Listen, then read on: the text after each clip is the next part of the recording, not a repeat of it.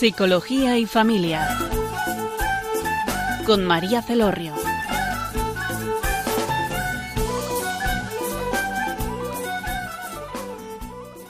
María Celorrio desde Funes, Navarra, y tenemos como invitado a José Víctor Orón. Hola, buenas tardes, José Víctor. Hola, muy buenas tardes, María. Muchas gracias por venir y por acompañarnos en este programa. gracias a vosotros. Bueno, deciros que José Víctor ya ha estado con nosotros otras veces como invitado y, y en el programa de hoy, bueno, vamos a hablar de eh, un proyecto que él tiene. Es un programa que se llama Up to You, que podéis encontrar información eh, a través de Internet, de la página web Up to You Educación. Y si queréis información eh, más, eh, hicimos el día 6 de marzo un programa que está subido en podcast y ahí eh, el programa que, que hicimos, bueno, hablamos de un poco el origen de, de este programa y eh, un poco cómo, cómo se inició y, bueno, pues por si queréis escucharlo.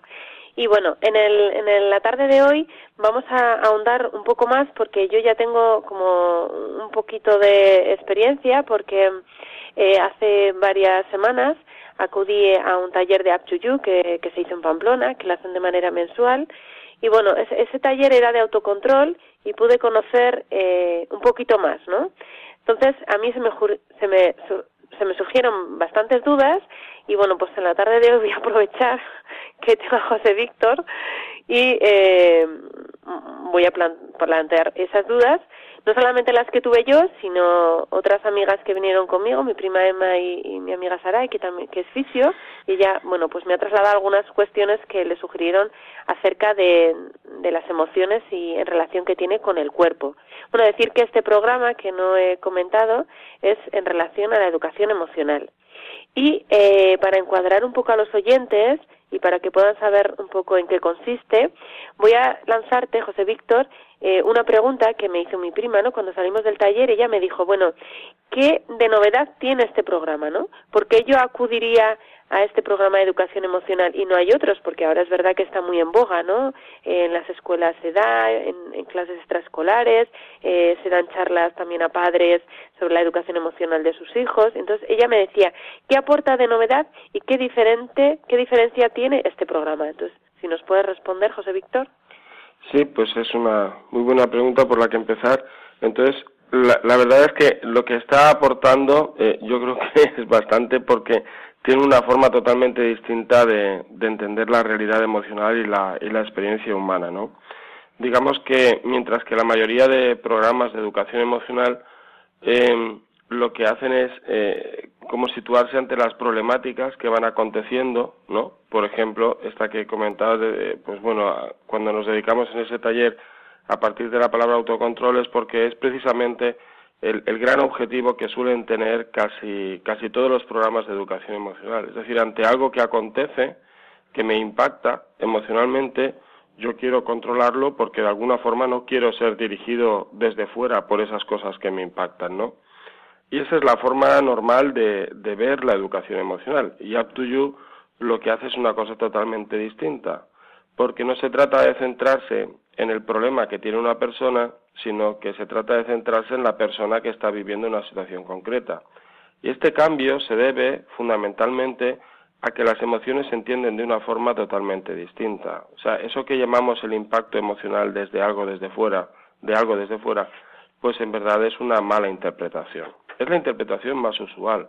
Entender que cuando eh, algo acontece es porque alguien desde fuera te ha impactado, ¿no? Pero en verdad las emociones, cuando uno las estudia con detenimiento, descubre que no son una mera reacción al exterior, sino que son expresión de la situación vital que está viviendo una persona en un momento concreto, ¿no? Es una expresión de, de su historia, de su intención, de sus objetivos, de su forma de relacionarse, de la forma con la que hace las cosas, ¿no? Y entonces en ese sentido no tiene ya mm, ninguna cabida hablar de autocontrol, porque no se trata de protegerse ante una cosa que exteriormente me impacta, sino se trata de esa emoción que está expresando mi situación vital concreta, cómo a partir de ella puedo crecer en el conocimiento personal. Por ejemplo, pues em, de, de coger y decir, ¿no? Pues decir, es que esta persona me pone de los nervios, ¿no? Es una frase que yo creo que más o menos se puede decir por muchos lados, ¿no? Esta persona me pone de los nervios, ¿no? Pues esta forma de hablar está atribuyendo la carga emocional a esta persona, porque dice, esta persona es la que me pone de los nervios, ¿no? y si le chillas a esa persona, eh, le dices, oye, pues es que tú te lo merecías porque tú me pones de los nervios, ¿no?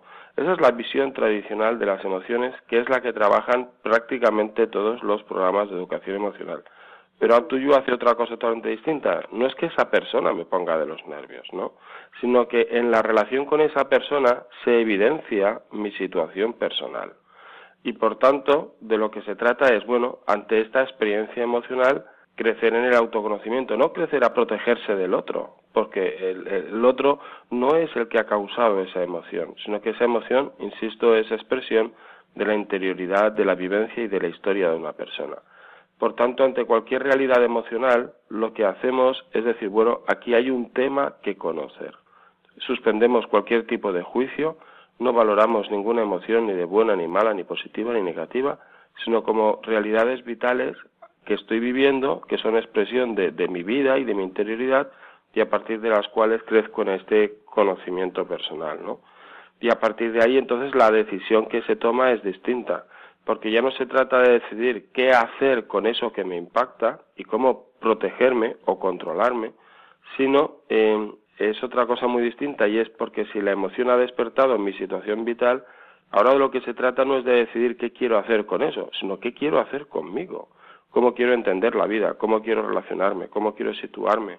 Es un cambio de, de perspectiva total, ¿no? Cambio de dirección. ¿Cómo? Un cambio de dirección. Es un cambio de dirección, sí, porque eh, en, el fondo es como un viaje a la interioridad de la persona que se conozca y, sepa por qué está viviendo las cosas, ¿no? De entrada, este cambio afecta a muchas cosas, ¿no? Porque de entrada despierta una postura como más relajada, ¿no? Porque es que esa visión de que hay que ir como controlándolo todo, ¿no? Eh, y, y uno al final se convierte en un extraño de sí mismo que también tiene que controlarse a sí mismo en verdad se está perdiendo pues incluso pues lo que es su propia vida no eh, en, en, en esta no en esta base teórica o podríamos decir en esta influencia que hay ahora social no que, que estamos hablando en el tema del autocontrol se tiende a decir que las emociones son positivas o negativas no y entonces mm. lo que se nos viene a decir es eh, vamos a rechazar o a retirar a reducir las emociones negativas, ¿no? Podríamos hablar de la ira, de la tristeza, del duelo, de las que no nos gustan, y vamos a intentar promover las positivas. En este, en esta dialéctica, ¿no? Que, nos plantean, eso mm. también nos puede llevar a rechazar, ¿no? Si yo no quiero la ira o la, a rechazar también a la persona, al otro, ¿no? El que pensamos que nos causa esa emoción, o incluso a mí mismo. Sí, o sea, esa postura mm, va a llevar a perderse lo mejor de una persona. Es decir, porque además es una interpretación muy simplona de, de la realidad, ¿no? Porque no, no se trata de, de, o sea, es que es esa visión de las emociones positivas y negativas, en el fondo, eh, lo que hacen a la persona es centrarle sobre esa afectivación individual donde todo se ve en, medida de cómo eh, me encuentro yo emocionalmente. Eh, eh, la verdad es que es una postura pues que que mira, te voy a contar una, una anécdota, ¿no? Eh, una vez estaba dando una conferencia en, en un país, ¿no? Donde, pues la verdad, eh, habían bastantes cosas en las que, por las que dolerse, por las que crecer en, en, en la disconformidad y, y, vamos, y por, vamos, y por expresar esa disconformidad. Lo digo por no intentar dar muchos datos. Eh, entonces, eh, y entonces hubo una persona en la, en la mesa en la que yo estaba que se puso a hablar todo el rato de los beneficios del bienestar, del sentir bien, del estar a gusto y de tal, ¿no? Y, me acuerdo que en un momento concreto saltó una persona de, de la sala que lo dijo de una forma un poco dura, pero la verdad es que yo creo que acertada, a pesar de la dureza, no que dijo, mira, es que esa, esa búsqueda, ¿no? de, estar todo el rato, de sentirse bien, estar a gusto, de tal. Dice, es que eh, eso es típico de países occidentales donde la gente no tiene problema y se mira a sí mismo. Dice, porque yo no tengo ningún interés en, sentirme a gusto. Yo lo que quiero es atender la realidad Y si aquí hay una cosa que eh, está mal, no me encuentro mal por, por sentir disconformidad ante la realidad. Y lo que quiero cambiar no es mi disconformidad personal, sino que quiero es atender la realidad, ¿no? Y ese giro a mí me parece interesantísimo. Lo dijo incluso con palabras más duras que, he reducido, pero eh, me, me parece que es súper acertado, ¿no? Porque cuando uno todo lo evalúa en función de esas emociones positivas y negativas que nadie sabe lo que son, salvo simplemente el reporte afectivo interior, ¿no? Porque, bien, de eso se podría hablar mucho, incluso a, nivel teórico, en verdad a la persona lo que le hace es perderse lo mejor de sí misma. Y te voy a poner un ejemplo. Imagínate que, que viene un chico y te dice, eh, odio a mi padre, ¿no? Entonces uno podría coger y decir, oye, pues ese odio hay que controlarlo, ese odio hay que regularlo. Mira, es que así no puedes vivir, es que así estás con malestar, es que así luego no puedes estudiar, luego con ese odio tenemos que arreglarlo. Es decir, ese odio se juzga de negativo y entonces necesitamos controlarlo de alguna forma, ¿no? Bien, pues Abtuyu no hace nada de eso. Si eh, alguien aparece, ¿no? Y dice, mira, es que odio es, eh, a mi padre o esta situación o lo que fuera, ¿no? Pues tú dices, bueno, tú no malodias, por decirlo de alguna forma. Uno no se equivoca odiando. ¿Qué es lo que yo estoy viendo? ¿Qué es lo que yo estoy entendiendo? Para llegar a esa expresión. Entonces, cuando uno empieza y dice, bueno, pues eh, vamos a ver qué hay debajo de ese odio, porque me refiero, la propuesta Up to You es que las, las emociones son informaciones que hay que estudiarlas. Y si la información que tenemos que estudiar en este caso es el odio, pues la vamos a estudiar, no la vamos a juzgar, ¿no? Y cuando uno la estudia y dice, bueno, ¿y por qué odias a tu padre? Dice, ah, pues porque es un tirano, no me deja, lo que fuera, tal, ¿no? ¿Y qué hace? Dice, pues te insulta. Y digo, ¿te insulta? Y entonces dice, bueno, y cuando alguien te insulta por la calle, también te también le odias. Dice, no, hombre, no, eh, le odio porque es mi padre. Entonces digo, ah, vale. Entonces, ¿qué, ¿qué hay detrás? ¿Por qué ese insulto cuando uno está en la calle no te molesta y cuando te lo dice tu padre sí, no? Bueno, pues lo digo de forma resumida, ¿no? Pero haciendo todo ese camino, al final el joven descubre, en este caso hipotético que estoy contando, que no podría odiar a su padre si no es porque de alguna forma lo quisiera. Y está viviendo una frustración y una rabia porque con quien quiere encontrarse no puede. Y cada vez que echan a hablar, lo que acaban es discutiendo y diciéndose malas palabras.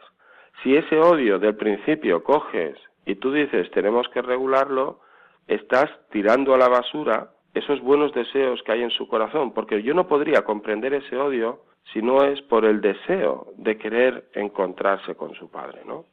Entonces, en ese sentido, lo que hacemos en Up es vamos a buscar esos pequeñitos rastros de humanidad que se encuentran en cualquier situación, incluso en aquellas que aparentemente llamamos negativas, ¿no? Porque hay que encontrarlas y cuando las encontramos, hacerla crecer. Si tú coges y tiras ese odio, estás en el fondo tirando lo mejor de ese joven a la basura, que quiere encontrarse con su padre y no puede, ¿no? Entonces, ciertamente, esa postura es eh, de, querer regular las emociones y eso, pues la verdad es que lleva a una pérdida de lo mejor de uno mismo. Si, si me dejas, te cuento una, una frase de un, un psicólogo eh, norteamericano que conoce muy bien todo el tema del psicoanálisis. Entonces hay un momento que se hace esta reflexión, ¿no? Se llama McAdams. Eh, se hace esta reflexión. Dice, si yo las emociones las dejo fluir, dice, nada, me encuentro el caos, me encuentro el caos, ¿no? Si yo las emociones las controlo, ¿no? Y las regulo, lo que me encuentro es la miseria, ¿no? Pues este hombre sin ningún tipo de pudor y además insisto que es uno, uno de, los muchos psicólogos de referencia muy importante, cogen y dicen, ¿no? Pues entre el caos, ¿no? Y la miseria, me quedo la miseria como el mal menor que tenemos que pagar, ¿no? Bien, pues Up to You lo que hace es salirse de esta perspectiva, ¿no? Porque unos dicen, si las dejas fluir, caos. Si las regulo, miseria, porque pierdo eh, muchos detalles de mi propia vida, ¿no? Pues lo que hace Up to You es, dice, no se trata de controlar, no se trata de dejar de fluir, dejar fluir, que serían los dos extremos del péndulo que está proponiendo este hombre, sino que se trata de estudiarlas, porque hay una humanidad detrás de esas emociones que conocer. Es un cambio, yo creo que bastante grande, que como se puede ver en los testimonios de, de la gente que lo transmite en la web, pues la verdad es que transmite pues que, que se le abre una vida nueva delante, ¿no? Porque en el fondo dices, es que aquí hay una vida que conocer, hay una vida que disfrutar no se trata de ir con esta obsesión del cómo me siento, cómo me dejo de sentir, del controlar o el dejar fluir, sino que hay otra realidad que acontece ante nuestra vista. También veo, o sea, aparte de ese cambio de dirección, ¿no? Que veo un, cambio de dirección hacia adentro en vez de hacia afuera, ¿no? Que es lo que solemos hacer, pues eso, buscar el causante de mis problemas o de mi exasperación o de mi o lo que sea, ¿no? Eh, veo también algo añadido que es no asustarte, ¿no? Porque veo que también en el ser humano tendemos mucho a tapar lo que no nos gusta, porque igual pues podemos eh, sentir el rechazo de los demás o no nos gusta lo que vemos en nosotros y entonces pues lo tapamos, lo negamos, ¿no? Muchos mecanismos de defensa son eso, negar, esconder, tapar, ¿no? Y aquí lo que queréis es que salgan las cosas, ¿no? Descubrirlas para luego, bueno, cuando tenemos esto, ¿qué hacer, ¿no? Y, y, el autoconocimiento. Qué bien. Quería que nos explicaras, que yo creo que va en colación con esto, una frase que te he escuchado eh, en varias ponencias, ¿no? Eh, que, que, me gusta mucho, pero creo que, es importante que, que, la expliques, en la que mm, defines a la persona como es siempre más. Sí, sí, pues eh, en el fondo para Up to You y la propuesta que hace Educación Emocional es muy importante el, el concepto persona, ¿no? Entonces, y la, y la forma de definir a la persona, pues yo creo que es una forma muy distinta, que es decir que siempre es más, ¿no? Cuando hay una realidad que es más que su presencia, pues entonces eso es persona, así de sencillo. Es decir, dos sillas, si tú las comparas unas con otras, son todo lo que son, eh, ya en su presencia y en su actualidad. Eh, podrán cambiar de forma, podrán cambiar de color, pero bueno, si todo lo que son lo son ya y su apariencia exterior es la misma, tú puedes ser las dos sillas y cambiarlas entre ellas y, y, no notas la diferencia, ¿no? Porque no, la, porque no son más, son, son lo que son en ese momento. No dan más de sí. En cambio, o no dan más de sí también, exactamente. Y en cambio tú dices, bueno, si alguien se va a casar con, con, ¿no? con dos, con, con una persona que tiene su gemelo, o su gemela, dices, oh, pues me da igual, ¿no? Porque, eh, dice, en apariencia, en sus cualidades, en su presentación, son lo mismo, ¿no? Entonces dice, bueno, pues me da igual con quién casarme con uno que con otro. Dices, no, no, no, no es así. ¿Por qué? Dices, porque yo no me caso por sus cualidades, por sus apariencias. Me caso por ser él, por ser ella, que es más que sus cualidades. Entonces, eh, Up to You coge este concepto fundamental de, qué quiere decir ser persona, que es alguien que no, que no está agotado por su actualidad, por su presencia, que siempre puede introducir novedad, ¿no? Por este carácter de ser más, ¿no? Y lo que quiere hacer es que en las relaciones personales hacer precisamente que sean personales. Es decir, no, no relacionarnos con las cualidades del otro, sino relacionarnos con el otro, ¿no? que tiene ciertas cualidades. Esto es muy, muy importante y, la verdad es que en el fondo es lo que está metido yo creo que de forma natural dentro de, cada uno de nosotros. ¿no? Si una persona estuviera viviendo con otra durante muchos años y en un momento concreto se diera cuenta que es un impostor, entonces lo más probable es que eh, cambiaría su forma de relacionarse con esa persona. Dices, hombre, pues ¿por qué, por, ¿por qué te has de enfadar? Dice, pues, pues, dice, porque no es él, ¿no? Me ha engañado, ¿no? O no es ella. Dice, bueno, pero si su cuerpo era igual, ¿no? Era un buen impostor, ¿no? Su historia era igual, te la han reproducido, sus cualidades, tal. Dice, sí, pero yo me he casado con la persona, ¿no? No, no con las cualidades de la persona, ¿no? Entonces, en todas las relaciones personales, en, en la vida ordinaria, pues la verdad es que se resalta demasiado el relacionarse con las cualidades de y no con la persona. Ayer mismo vengo de, hacer una formación en una, en una empresa, ¿no? Y esto mismo salía, ¿no? Cuando un directivo de una empresa estaba trabajando con sus eh, colaboradores, ¿no? Dices, pero tú con quién te relacionas? ¿Te relacionas con las cualidades de tus colaboradores o te relacionas con tus colaboradores? Porque claro, si tú te relacionas con las cualidades del colaborador, en el fondo el colaborador dice, pues yo a ti no te importo, a ti lo que te importa son las cualidades. Y entonces se establece una relación mercantilista ¿no? Eh, y de conveniencia dentro de la empresa que luego, claro, cuando esa empresa quiere, quiere hacer cosas como, no, es que nosotros queremos crecer, innovar, queremos apostar por la calidad, queremos generar relaciones de confianza, así no van a salir. Es decir, la persona se expresa desde su interioridad cuando alguien lo trata como persona, ¿no? Si yo me relaciono con los demás, con mis hijos, también simplemente en función de sus cualidades, ¿no? Por ejemplo, porque dices, no, eh, la cualidad de que me hace caso, de que no me hace caso, la cualidad de que es trabajador, de que no es trabajador, la cualidad de que recoge, no recoge. Pero, ¿Con quién te relacionas? ¿Te relacionas con las cualidades de tu hijo para que al final esas cualidades sirvan para satisfacer tu bienestar psicológico o te estás relacionando con tu hijo que es una persona en su singularidad que es más que la presencia suya a quien querer y a quien ayudar a crecer, ¿no? Ese, ese término persona y ese término ser más para Abtuyu la verdad es que es, es un referente fundamental. Yo ahora eh, eh, quería contarte una cosa que me pasa, ¿no? Cuando, por ejemplo, en el tema con en la educación con mis hijos o también como terapeuta, ¿no? Cuando tengo delante de mí una persona, ¿no? Que abre su vida y me cuenta pues una dificultad, un problema, pues su angustia, yo mi mente enseguida es como una búsqueda de soluciones, ¿no? ¿Qué hacer? ¿Qué le digo, no? ¿Qué es lo que esta persona, ¿no? Se abre a mí, algo necesita. Y entonces me pongo así como si fuese un radar, ¿qué le digo? ¿Qué hago? No sé si hay, eh, estoy atendiendo a la persona, es lo que ella necesita, o me estoy mm. equivocando a la hora de buscar. Bueno, esa, esa pregunta de qué le digo, qué le hago, es una pregunta eh, muy natural y muy bien intencionada. Otra cosa es que sea una pregunta oportuna. Son dos cosas distintas, ¿no? Es decir, cuando yo a alguien que quiero, ¿no? Le veo así, enseguida nos sale ese movimiento de querer arreglar los problemas y de qué hacer y, de, y de qué decir, ¿no? Y en ese sentido está bien intencionada. El problema es que mm, no es una buena aproximación. Es decir, no se trata de preguntar eh, qué le tengo que dar o qué le tengo que decir a esa persona, sino eh, de qué forma me voy a relacionar con esa persona para que esa persona, usando la relación, pueda iniciar procesos de crecimiento, ¿no? Ya que de psicoterapeuta, pues te acabo de mencionar una, una de las ideas fundamentales de Carl Rogers, ¿no?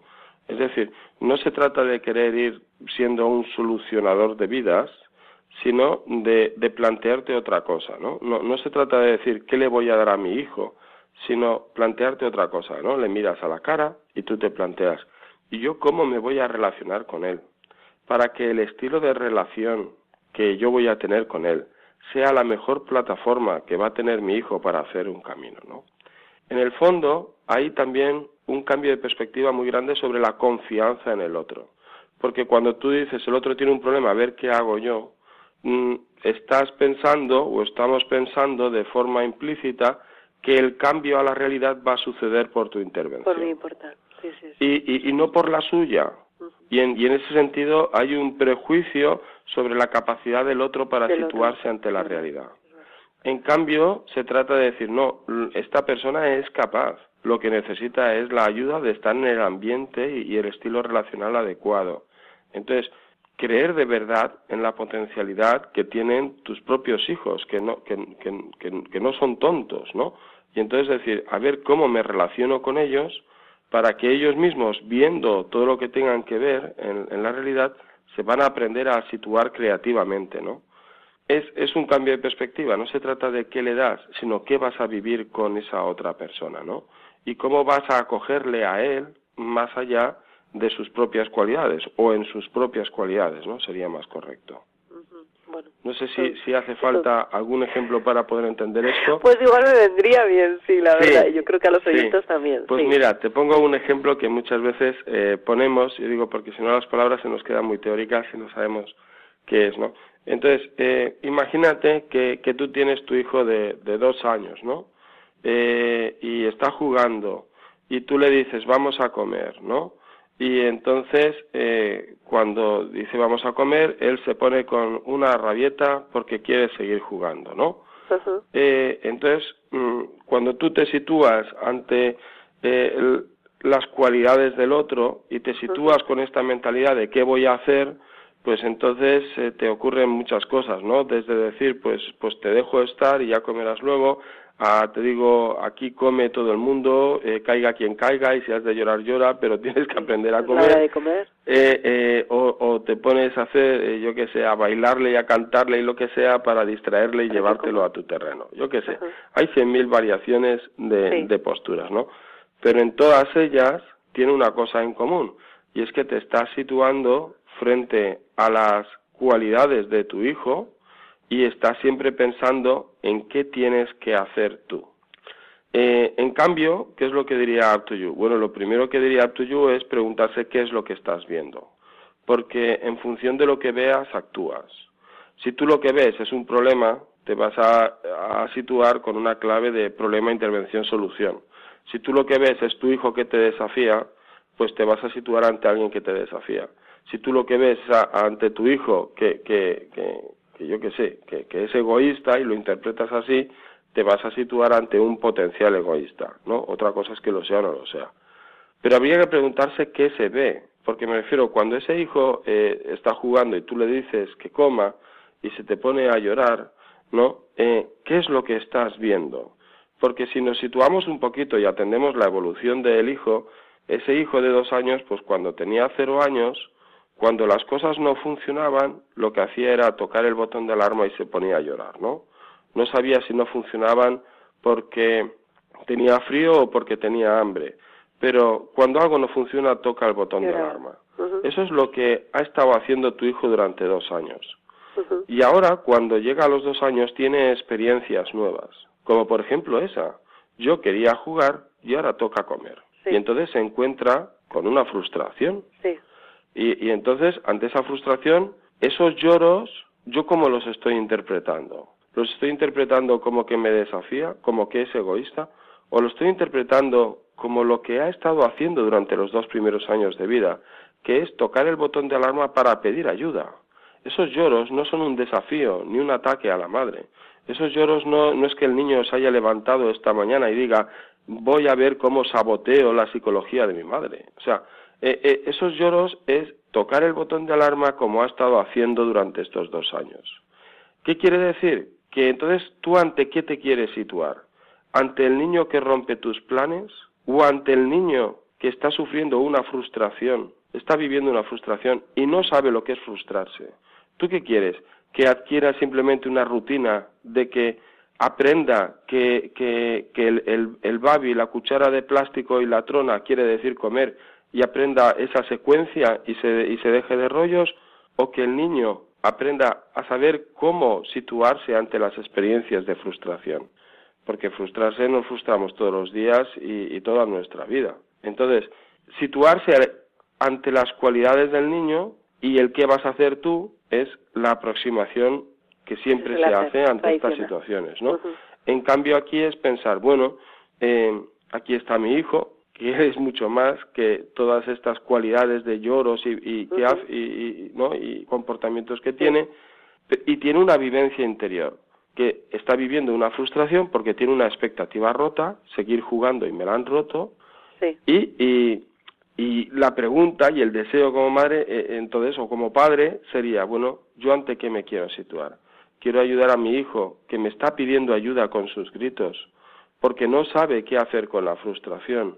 Y, y, por la interacción que yo voy a tener con él, él va a aprender a situarse creativamente con esa frustración y usar la frustración como una oportunidad más para encontrarme con otra persona? ¿O quiero simplemente entenderlo como una rutina que ha, que ha de adquirir y mi hijo me está desobedeciendo porque tiene una voluntad contraria a la mía? Es un cambio, yo creo que que bastante radical, porque ya no se trata de, de qué, o sea, cambia de qué hacer, sino es el antes. ¿no? ¿Cómo? Que no, no es tanto el qué hacer, sino que es el antes. Sí. ¿No? Que ya partimos de base, ¿no? Que, que no, o nos ponemos que qué hacemos y aquí lo que estamos diciendo que en vez de pensar en qué hacemos ver, observar y, y poder entender Sí. lo que el otro está viviendo o sintiendo. Sí, porque eso es lo que ocurre siempre. Imagínate que hacemos crecer al niño, ¿no? Y lo ponemos ya con cuatro años y para cenar hay una longaniza, ¿no? Y, y, los dos niños quieren longaniza, ¿no? Entonces la mamá va y en plan salomónica corta la longaniza media para cada uno. Uh -huh. Nos hemos situado ante el problema y la madre o el padre ha pensado en qué hacer. Parto la longaniza y se acaba el problema. Pero es que ahí hemos perdido una oportunidad educativa estupenda. Porque ahí en el fondo lo que se está jugando es dos personas que quieren lo mismo y no puede ser, porque hay una longaniza.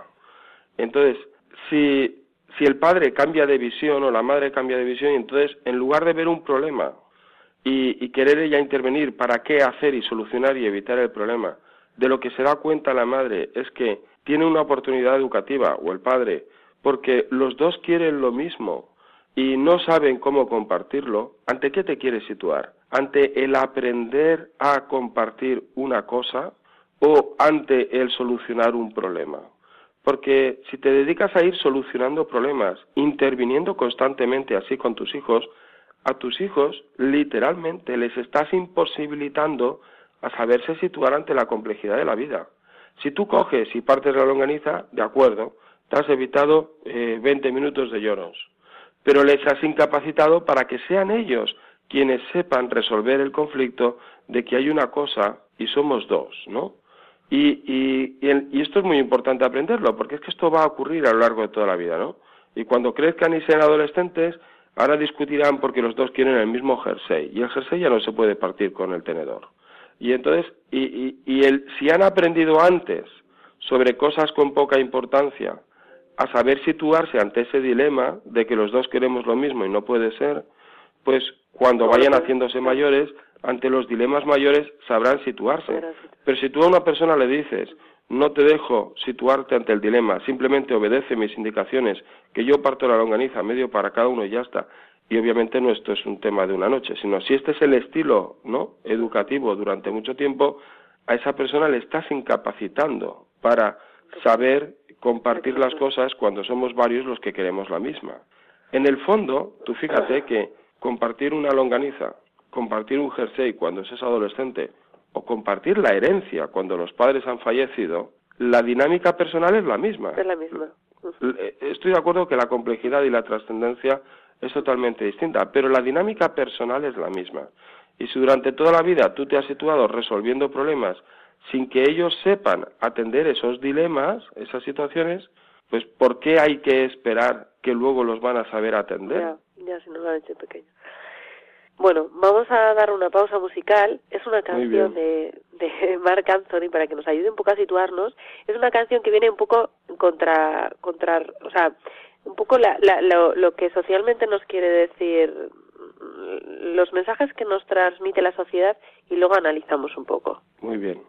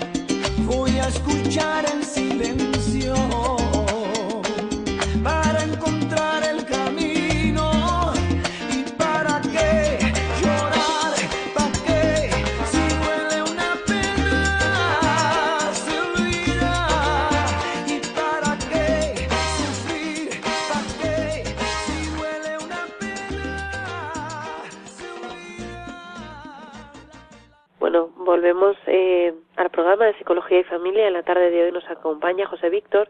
¿Por qué he querido poner esta, esta canción? Bueno, porque muchos de los mensajes que, que escuchamos ¿no? socialmente es esto, ¿no? ¿Para qué, ¿Para qué llorar? ¿no? ¿Para qué sufrir? Vive la vida, ¿no? Y, y ¿para qué una pena? ¿Para qué? ¿no? Y es un poco eh, contrarresta lo que estamos diciendo, ¿no? Que es importante conocer nuestras emociones, conocer nuestra interioridad, de dónde me viene la pena, de dónde me viene la tristeza, ¿no? Porque si no, pues no avanzamos, no nos podemos conocer. Pero socialmente pues se nos dice otra cosa, ¿no? Y es como un poco, ay, entonces ¿qué? ¿No, José Víctor? Sí, sí, sí, la contraposición es muy clara, la has descrito muy bien. Eso es. Mira, yo en relación a esto, porque yo también me posiciono ¿eh? en, en, esta perspectiva que, que tenemos a nivel social, sobre todo con una emoción que a mí me cuesta mucho digerir, que es la ira.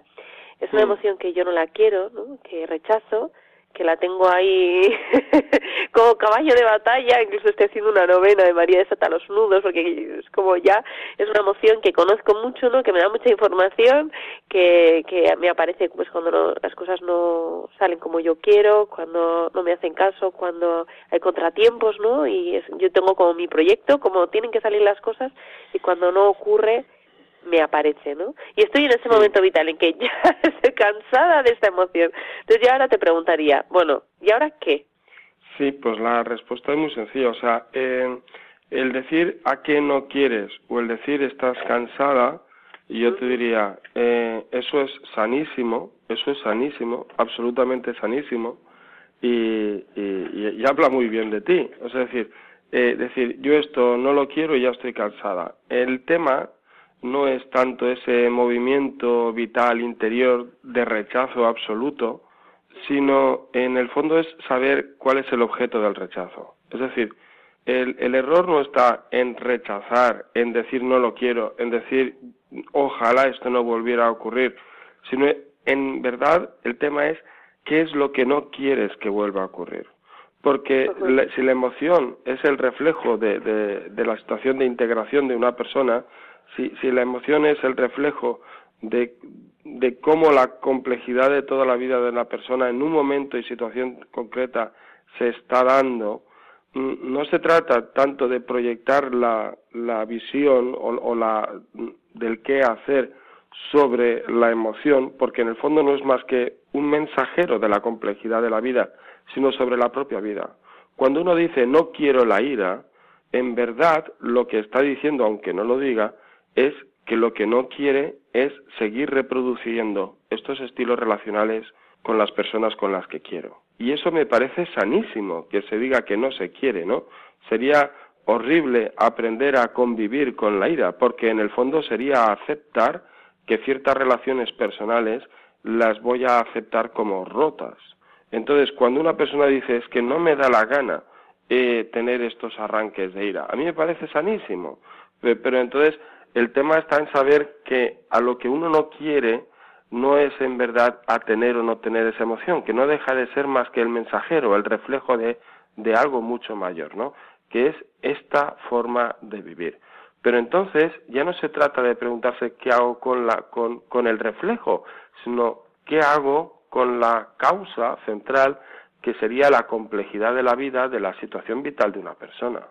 Entonces, en ese sentido, Up to You se da cuenta que hay que cambiar la pregunta y ya no se trata de qué hacer, sino de quién ser. Porque cuando tú misma, por la descripción que has hecho, ¿no?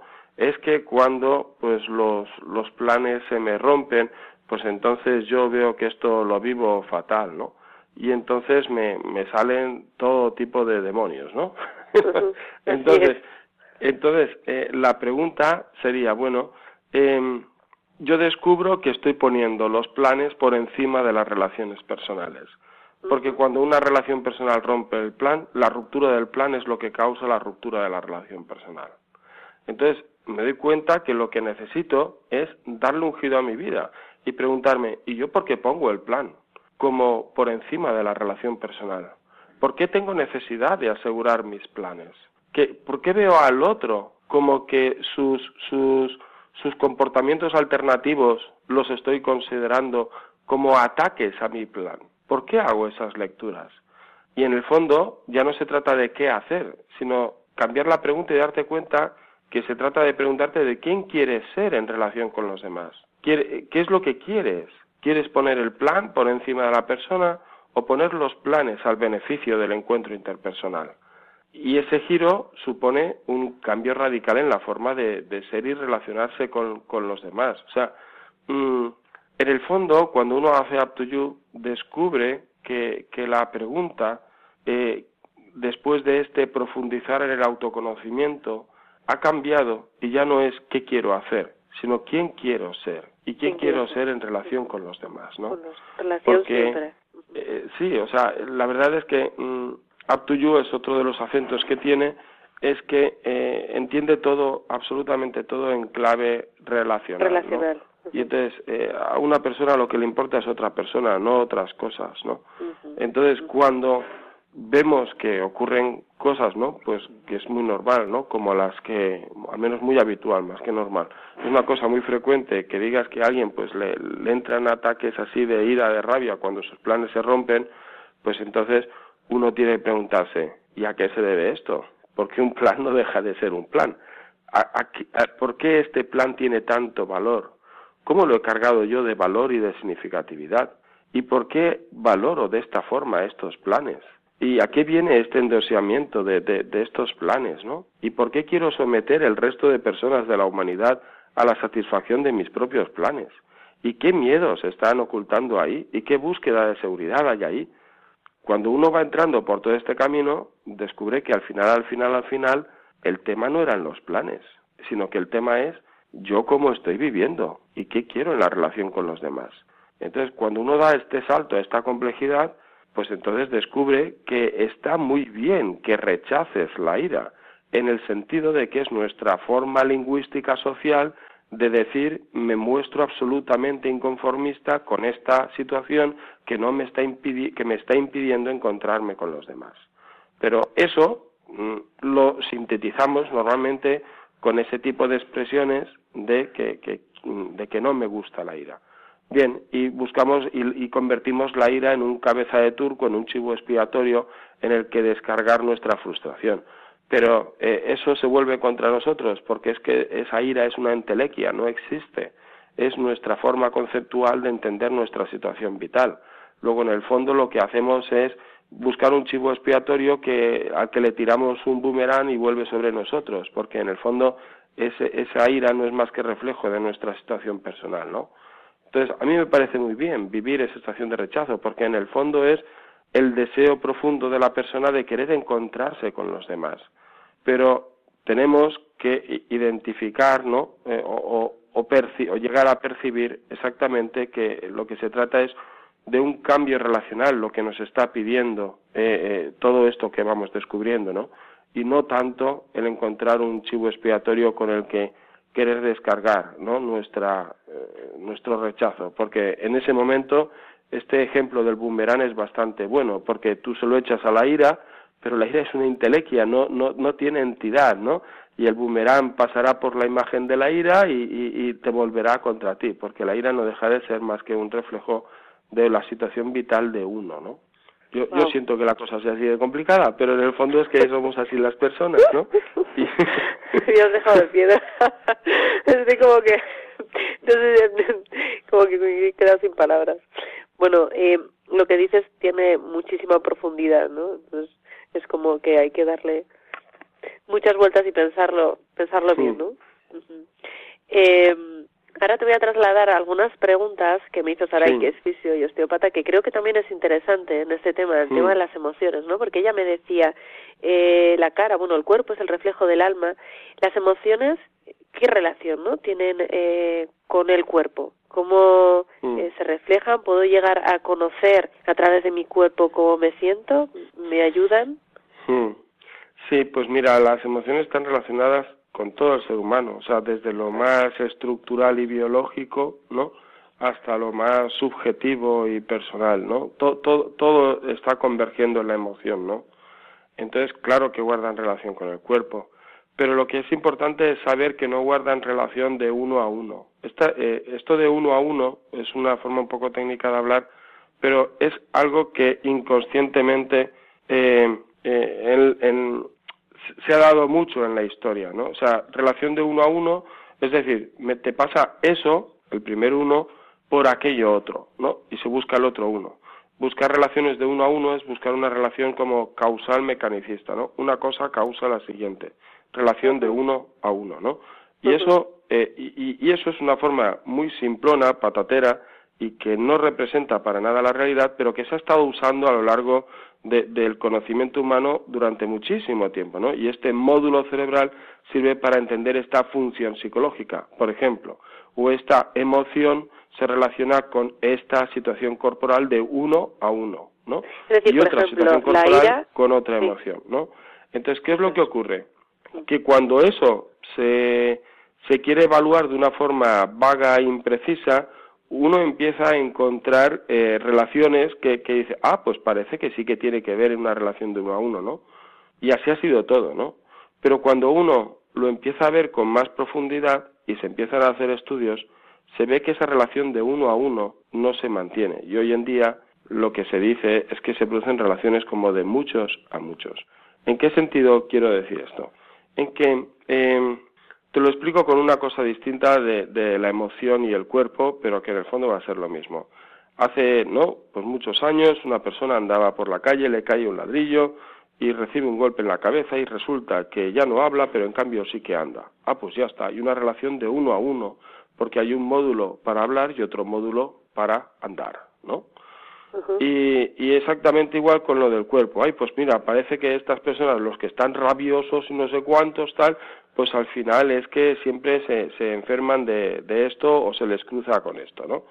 Y entonces cuando tú haces aproximaciones así, primeras, pues sí ves conexiones. Pero cuando luego se empiezan a hacer estudios, ¿no? Y entonces eh, todo eso ya se difumina muchísimo. Porque, y tiene sentido, por lo que decía antes, si la emoción es reflejo de la complejidad de la vida de una persona, donde desde lo más biológico a lo más subjetivo se hace presente, entonces no es de esperar que haya una relación de uno a uno claro entre una emoción y una situación psicológica o de una emoción y una situación corporal. Pero obviamente están relacionados. O sea que eh, al mismo tiempo hay que saber entender y comprender la conexión como la, la no conexión, ¿no? Por ejemplo, durante mucho tiempo se ha estado diciendo que ciertos estados nerviosos provocaban, ¿no? Ciertos estados emocionales nerviosos provocaban ciertas situaciones viscerales, ¿no? Y entonces, Eh, luego cuando se han hecho pruebas, ¿vale? tanto con animales como, como con personas, entonces descubren que cuando se produce una desconexión entre el cerebro y esa parte visceral, y se da esa situación visceral, porque se provoca de alguna forma, la persona no reporta el estado emocional correspondiente, lo cual quiere decir que no hay una relación de uno a uno. Entonces, en lo humano todo está relacionado. Y si la emoción es reflejo del estado de integración, obviamente que hay conexión y no es aleatoria y caprichosa, pero al mismo tiempo no es unidireccional y, determinada. Eso es lo que habría que decir. Muy bien, vamos a pasar eh, a otra pausa musical. Esta, esta vez es eh, la canción de Los girasoles de Rosalén, que es una canción en la que sí que habla eh, de mayor profundidad, ¿no? De atender un poco, eh, pues habla de, de regar las raíces y da mensajes que yo creo que nos puede ayudar a todo lo que estamos diciendo. En un minuto volvemos. Muy bien.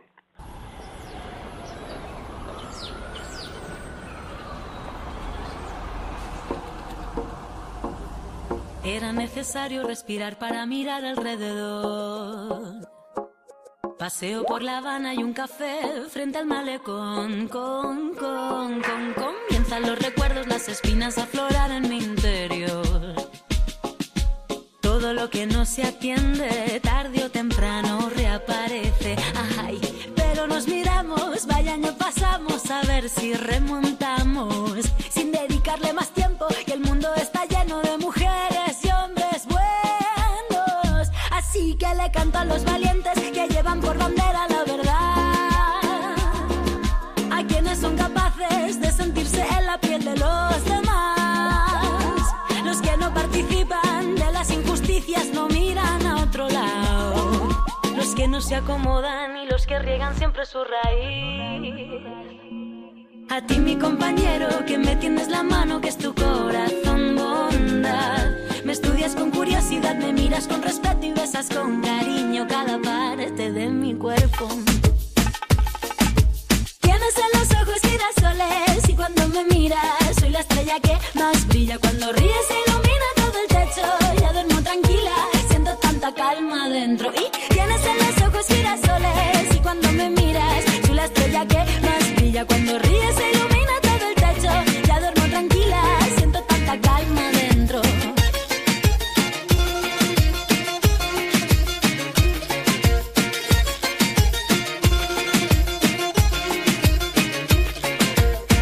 necesario revivir para poder saborear. Encajo las ideas, reflexión para mejor. Hola, buenas tardes, queridos oyentes. Les habla María Celorrios de Funes y la tarde de hoy nos acompaña José Víctor Orón. Estamos ah, eh, tratando un programa, el programa de After You, que, de la que eres fundador. Y he querido poner esta, esta canción, ¿no? Porque eh, habla de lo que no, no se atiende, ¿no? Vuelve a resurgir, que es un poco contrarresta la canción anterior, ¿no? Que decía que es mejor no, no sufrir o, o esconder el dolor. Y también porque habla mucho de la relación, ¿no? De ponerse en la piel del otro, de atender las necesidades de los otros, ¿no? Que estamos hablando, ¿no? El ser, ser humano es un ser en relación. No sé si te ha gustado, José Víctor. Pues me, me costaba seguir la letra, pero, Ah, pero me gusta tu explicación. Entonces quiere decir que me gusta la canción. Vale, bueno, pues eh, nada, te invitamos a ti y a los demás oyentes que la podáis volver a escuchar porque es una, una canción muy bonita, ¿no? Girasoles de Rosalén.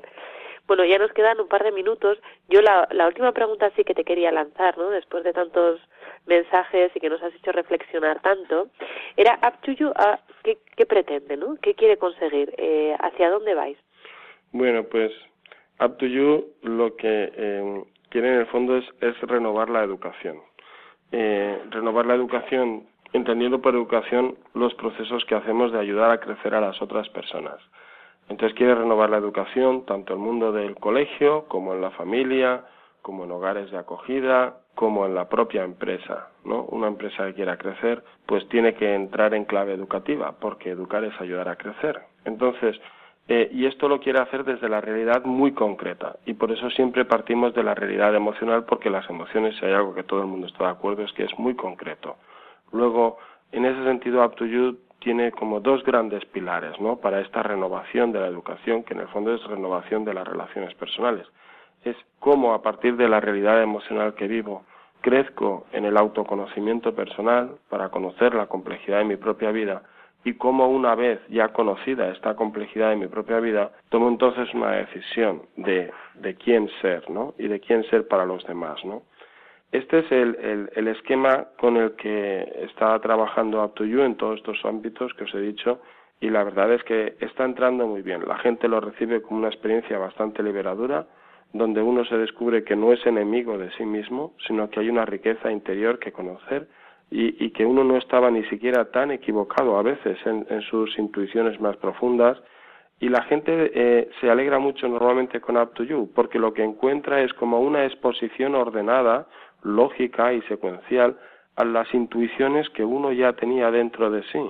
Entonces se produce ahí una, una sintonía muy buena eh, y la verdad es que la gente pues entra muy bien, lo disfruta, en todas las formaciones la gente sale siempre eh, espléndida, contenta de ver que tiene recursos para generar novedad en su propia vida sin caer en un recetario así simplón de, de consejitos y ya está, ¿no? Muy bien. Yo, Bueno, yo os animaría a ver a ver la web porque en la Sí. web allí están anunciadas las formaciones. Ahora en mayo hacemos una formación, ¿no? Y en Valencia y, y vamos y la gente pues bueno pues lo, lo disfruta y, y cuantos más seamos pues más lo disfrutaremos claro. conjuntamente.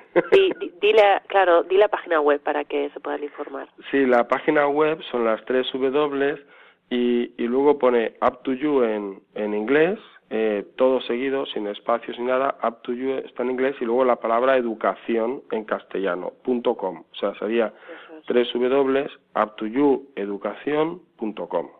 Y allí en la página web donde se entra, allí están enseguida las formaciones que se están haciendo. La que va a empezar próximamente es en mayo en Valencia. Muy bien. Luego también deciros que podéis escribir al email eh, psicología y familia arroba radiomaria.es y en este email podéis eh, preguntar dudas que os hayan surgido acerca de este programa, alguna inquietud o algún tema relacionado. ¿eh? Psicología y familia arroba radiomaria.es.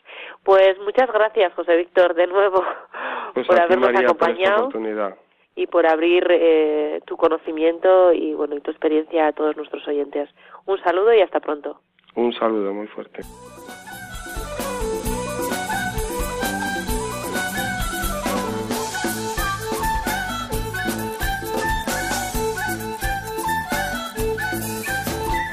Psicología y familia. Con María Celorrio.